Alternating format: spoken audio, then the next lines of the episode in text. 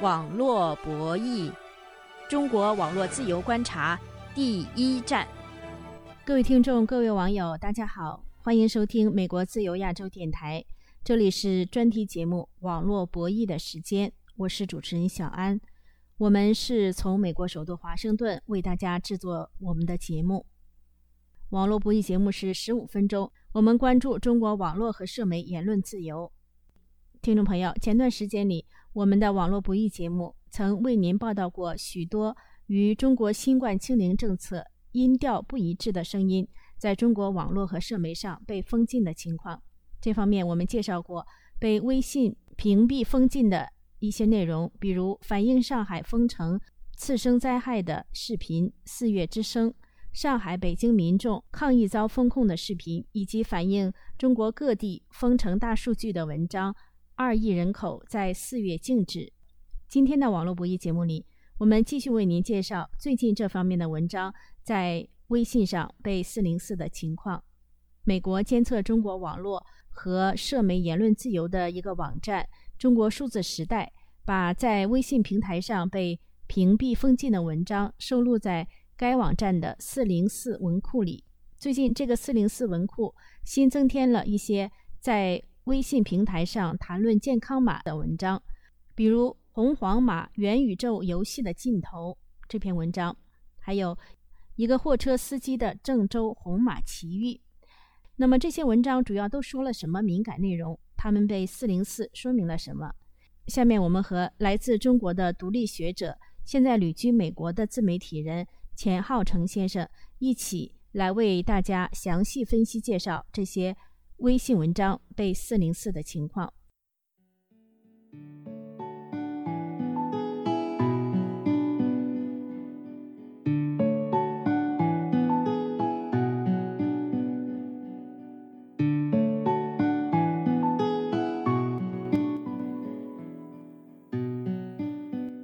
钱浩成先生，您好。呃，您好。啊，您是来自中国的一位独立学者。现在是在美国的油管网这个视频网站上主持“世界公民开悟堂”这样的一个频道。您也是关注健康问题，对吧？是的，我们有一个专门的呃健康栏目啊，专门是呃有关身体健康和养生的啊一个栏目。中国这个新冠疫情这方面的删帖封号啊。前置言论自由方面呢，呃，一些文章啊，还是继续遭到封锁。您有注意到这个情况吗？呃，这个我们是一直就关注的，而且也是在我们的预见当中，包括上海封控也是在我们的预见当中的。呃，中国的这个老百姓呢，他们现在就是到哪里嘛，都是要扫这个健康码、场所码嘛。微信上有一篇文章，作者是叫量子学派，文章的标题呢叫“红黄码元宇宙游戏的尽头”。那这篇文章呢是来源于微信公众号“量子学派”。呃，这篇文章呢就是写的是这个作者呢和他这个公司呢一大半人呢，他们这个健康码呢都变成黄色的了，应该是绿色的。他就可以出入这些各个场所，哎，各个场所，红色是最差，但他们都是变成黄色的了，所以他们只好晚上排队再做核酸。这其中那个等的这个过程呢，就是很煎熬。作者也问，说是这个这么多人挤在一起，没有病也会被挤出病来呢？等他测完这个核酸之后呢，呃，已经晚上十点半了。这个文章作者又谈到了，那下一步去哪儿呢？公司大楼也不让进，小区也不让进了。那睡大街嘛，去饭店门口也进不了，也是被拦下来，没有地方睡觉，没有地方吃饭，呃，就面临着这样的问题，就是说没有被付过黄马，你不知道黄马的可怕；没有经历过黄马，你没办法理解无家可归。呃，这是他在文章中提到的。他甚至也提到了，就是说，想想就是还有被付红马的无辜者，那是活生生被关过监狱的。他也不知道他为什么自己的这个健康码都变成。黄的了，嗯，他说你问吧，也没有人告诉你，所以他就谈到了这种啊，就是他们就感觉到是。哎，虚拟的控制就好像有一种玩这种呃元宇宙游戏。这元宇宙不是美国的这个脸书公司，他提出来一个虚拟世界，哎，虚拟世界，他就感觉是在虚拟世界里来了这种无形的东西，哎，一下子把你的马变黄，你就没办法了。这篇文章是被封了，您觉得这意味着什么呢？这个就是中共他要对内进行加强控制的一个手法，借病毒和大数据，也就是他把那个从秦始皇以来的对民众的控制手法。借用高科技手段加强了。其实这个黄码、红码，还有蓝码，还有未来他们还会搞出很多。等于他把公开的那个等级控制手法，运用这个高科技大数据来进行分层分级的监控你。这相当于过去的路条或者叫介绍信。你如果过去我们记得是呃文革时期啊，或者毛泽东控制时期，你必须要有路条。如果你要想出差，你必须要有单位介绍信。它等于相当于这样的一个介绍信，也相当于一个变相的出行的户口。我们放大一点，就相当于这个呃签证一样的，你没有这个签证你就不行。然后他把这个签证分成 N 多个等级，这样的话呢，他便于由他来操控。他认为你这个人是属于危险分子，他就给你付红码。这个事情他们已经在呃之前的一个月，就是河南村镇银行暴雷的时候，对维稳进行控制的时候，把那些。呃，有在村镇银行存钱的客户标注为红码，就这样话，用这个方式限制他的出行，因为这个事情，呃，他是红码，它是依附在这个呃病毒上面的，所以其他地方的执行人员一看你红码，大家都认为你是一个有病毒的人，有病毒人大家就不会想到你是一个冤案者啊，他就等于转移了视线，同时又把你人为的给你封锁在当地，这样话减少了他的维稳的费用。啊，这是一个手段。另外，他还有目前我看的这篇文章，啊，他是莫名其妙的让突然变黄码，啊，过会儿排队当中突然有的人又变成绿码了。这个我们认为就是他地方政府在做一些演练，因为这些事情它是大规模批量出来，为将来发生极端事件的时候呢，他们好进行这样的操作，然后同时来检验民众的反应。河南村镇的时候呢，引起了全民的反应啊，后来他们又找理由找一个替罪羊。说是地方什么公司啊，操办的一个公司，它不属于正规的，不属于我们的，他们之间操纵的。目前来讲，像这种在全国各地，它不光是一个地方啊。现在目前在深圳和广州这方，基本上是大城市为主，因为大城市呃体现的一个中产阶级和民众失业的一个问题和会引起社会动乱。你可以看到，这是第二次以后，它基本上都是在大城市进行这种严格的或者这种。空穴来风式的那种集体的检测之类的。听众朋友，您现在正在收听的是美国自由亚洲电台专题节目《网络博弈》，小安主持，请继续收听。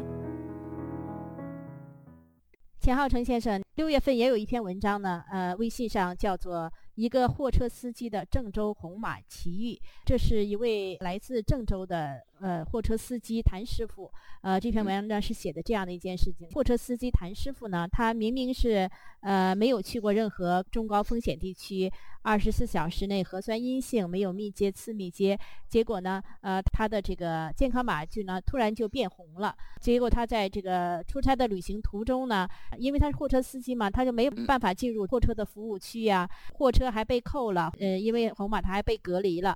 事情呢是发生在六月二十七号，就是他打出租车呀，出租车司机发现他的这个健康码是红码呢，就立刻报警，啊，就有警察来之后立即把他包围，他还要再去做核酸，因为他走到哪里，别人一看他这个红码都紧张的要命，不管他怎么讲，说他的核酸是阴性的，呃，最终呢，经过三天。他的这个红马才又变绿了，但这三天呢，他说这个经历真是，哎，他说这三天这个经历真是感觉特别不好，被人围观呐，呃，甚至被圈禁呐。他说就是偷偷摸摸的，生怕别人发现自己是红马人员，然后被发现呢，又感觉自己是不像是人似的，大家都躲着你，跟你说话是恶声恶气的。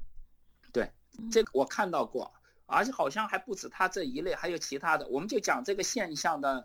啊，他达到目的，他是把民众对病毒的恐惧转移成对人生的监控，对人生的控制。他就是利用了民众对病毒的恐惧，达到你全民监控，就又相当于文革，呃，老毛时期进行了全民监控。那时候他是用通过基层动员贫下中农啊，或者动员一些工人阶级啊啊进行监控，也就是说他的控制要达到这样的一个极限。这个呢，跟共产党。过去是从地下党起家有关系，过去共产党的起家是地下党，一直搞的这种下三滥的手法，所以他这套手法完全用到现在来对人们进行了极限的控制，所以他要找到一个好的工具。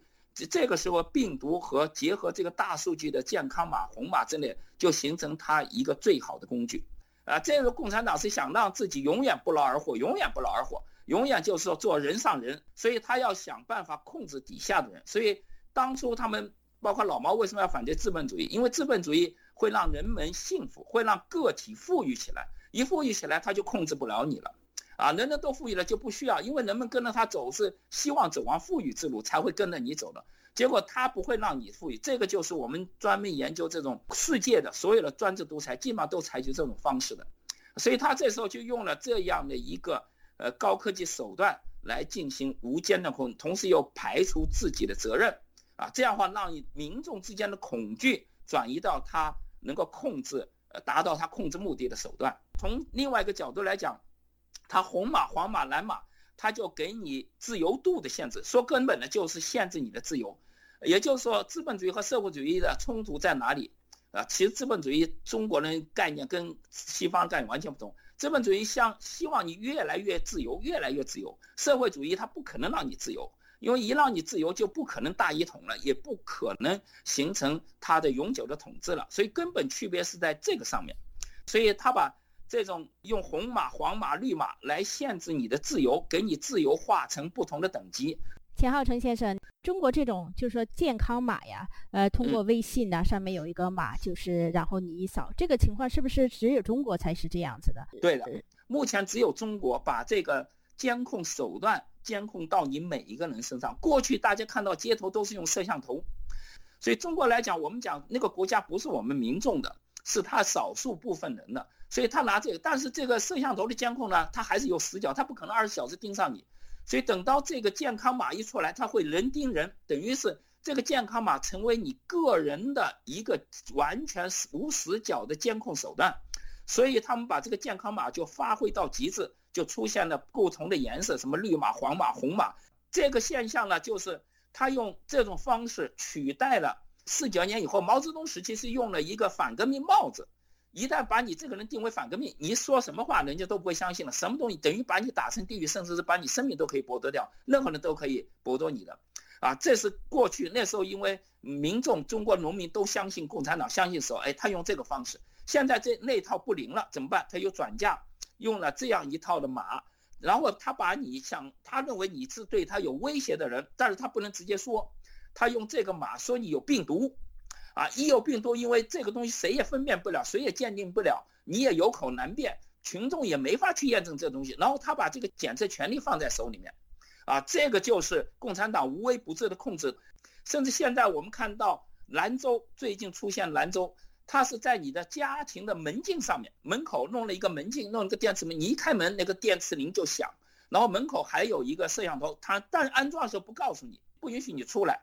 他所以他们为了监控你，为了达到控制你，采取了无所不用其极的方式，啊，这个是很可怕的。高科技进行下去以后，像未来如果马斯克那个人脑机结合，他如果在你身上注射这样的一个芯片，那你就更麻烦了。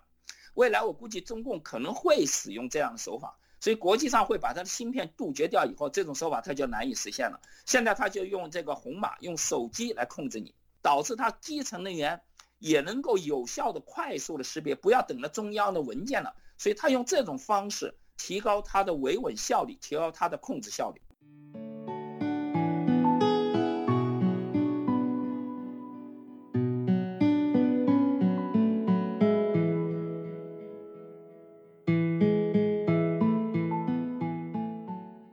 听众朋友，据中国数字时代网站提供的信息，今天我们谈到的。一个货车司机的郑州红马奇遇这篇文章呢，是来自一个叫“这里信号不好”的微信公众号。中国数字时代网站上提供的这篇文章被四零四的网页说明是：接相关投诉，此账号涉嫌违反《互联网用户公众账号信息服务管理规定》，此账号已被屏蔽，内容无法查看。好的，听众朋友，感谢旅居美国的中国独立学者。钱浩成先生和我们一起分析这些在微信上被四零四被屏蔽的文章。感谢各位收听，我的推特和脸书账号都是小安，欢迎您在网上在社媒上和我们联系。下次节目再会。